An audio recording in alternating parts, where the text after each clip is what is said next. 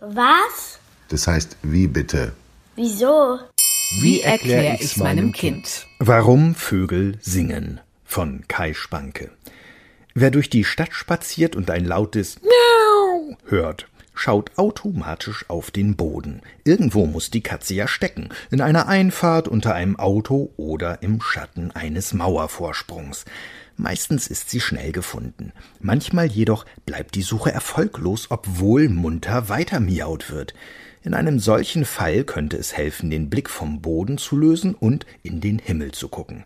Denn was ein verwöhntes Haustier drauf hat, das beherrscht ein Mäusebussard mindestens genauso gut.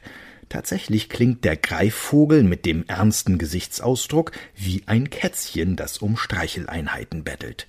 Ziemlich beeindruckend, aber noch gar nichts im Vergleich zu seinen kleinen Mitstreitern. Während der Mäusebussard nur ruft, können Finken, Meisen, Drosseln und Lerchen richtig singen.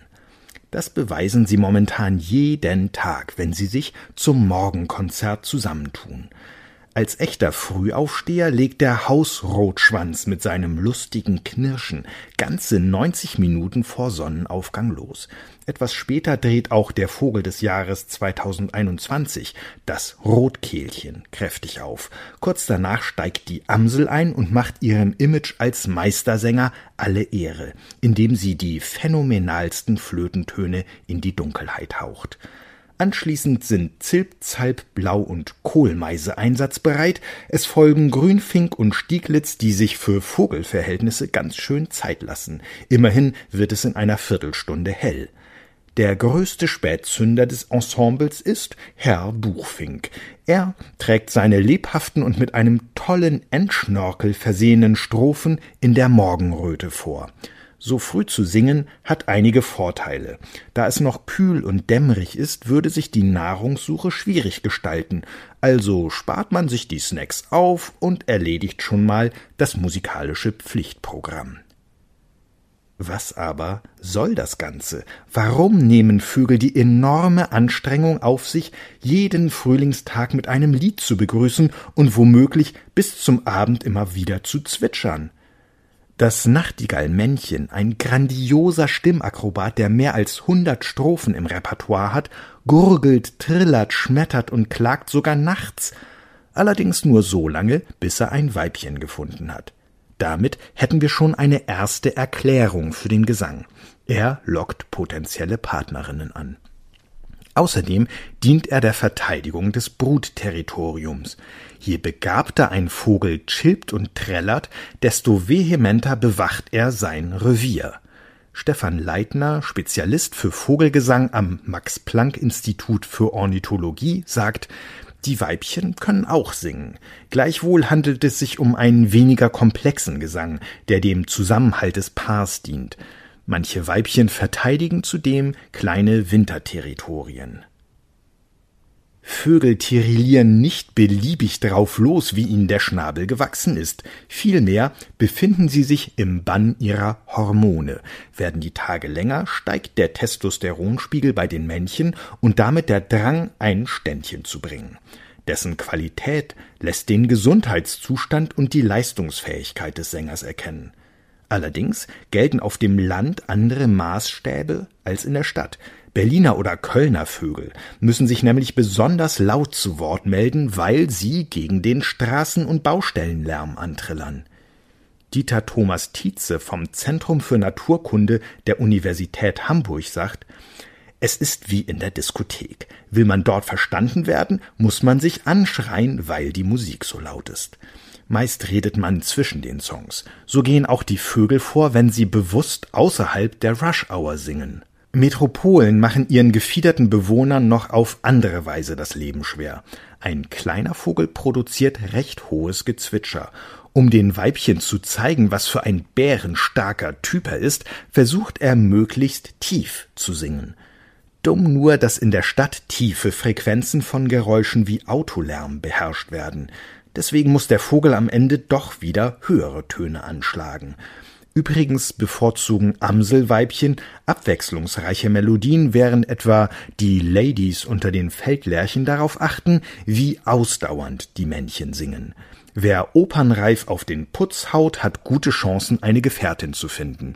Wer mehr schlecht als recht vor sich hin kakophoniert, wird den Frühling allein verbringen.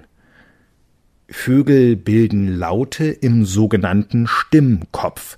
Dort befinden sich mehrere Membranen, die, in Schwingungen gebracht, den Gesang erzeugen. Und der ist häufig so unverwechselbar, dass sich Arten, die sehr ähnlich aussehen, am besten anhand ihrer Stimme unterscheiden lassen. Ein Beispiel dafür sind Gartenbaumläufer und Waldbaumläufer. Der eine singt einigermaßen holprig und behält dieselbe Tonhöhe bei, der andere gibt eine abfallende Strophe mit einem kleinen Triller zum Besten. Dieter Thomas Tietze, der sich in seiner Doktorarbeit mit beiden Arten auseinandersetzte, mag auch deren Lieder. Seine Lieblingsmusiker sind sie aber nicht. Was die Performance anbelangt, schwanke ich zwischen Star und Sumpfrohrsänger. Apropos Star. Dieser Alleskönner imitiert nicht nur den Sound anderer Vögel, sondern sogar Klingeltöne. Die intelligentesten Singvögel integrieren zur Wertsteigerung fremde Laute in ihren Gesang, sagt Dieter Thomas Tietze. Woher weiß ein Vogel eigentlich, wie man singt? Er muss es pauken. Klingt einfach, ist aber etwas Besonderes, denn vokales Lernen, so nennen das die Fachleute, ist im Tierreich nicht sehr verbreitet. Unter den Vögeln können das Stefan Leitner zufolge nur Papageien, Singvögel und Kolibris. Man muss sich das Ganze so vorstellen. Der Vogel schlüpft aus dem Ei, hockt im Nest, hört seinem Vater beim Singen zu, prägt sich die Melodie ganz genau ein und probiert sie im Alter von etwa einem Monat selbst aus.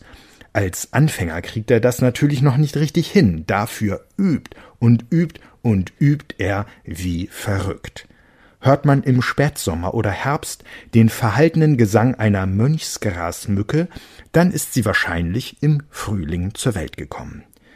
Überhaupt sind Grasmücken erstklassige, aber wenig bekannte Sänger. In den kommenden Wochen kehren Klapper- und Dorngrasmücke aus ihren Überwinterungsgebieten in Afrika zurück. Anfang bis Mitte Mai trifft die Gartengrasmücke bei uns ein. Wer sich mit den Stimmen unserer Vögel noch nicht so gut auskennt, sollte nicht den Mut verlieren. Am besten lernt man zuerst die Gesänge der häufigsten Arten im zeitigen Frühjahr. Dann sind viele Zugvögel noch im Süden, so dass die Lage überschaubar bleibt. Später erschließt man sich langsam aber sicher alle weiteren Lautäußerungen. Außerdem muss man gar nicht mit den Liedern starten. Rufe können genauso spannend sein, und einen davon erkennen wir künftig ohne Mühe.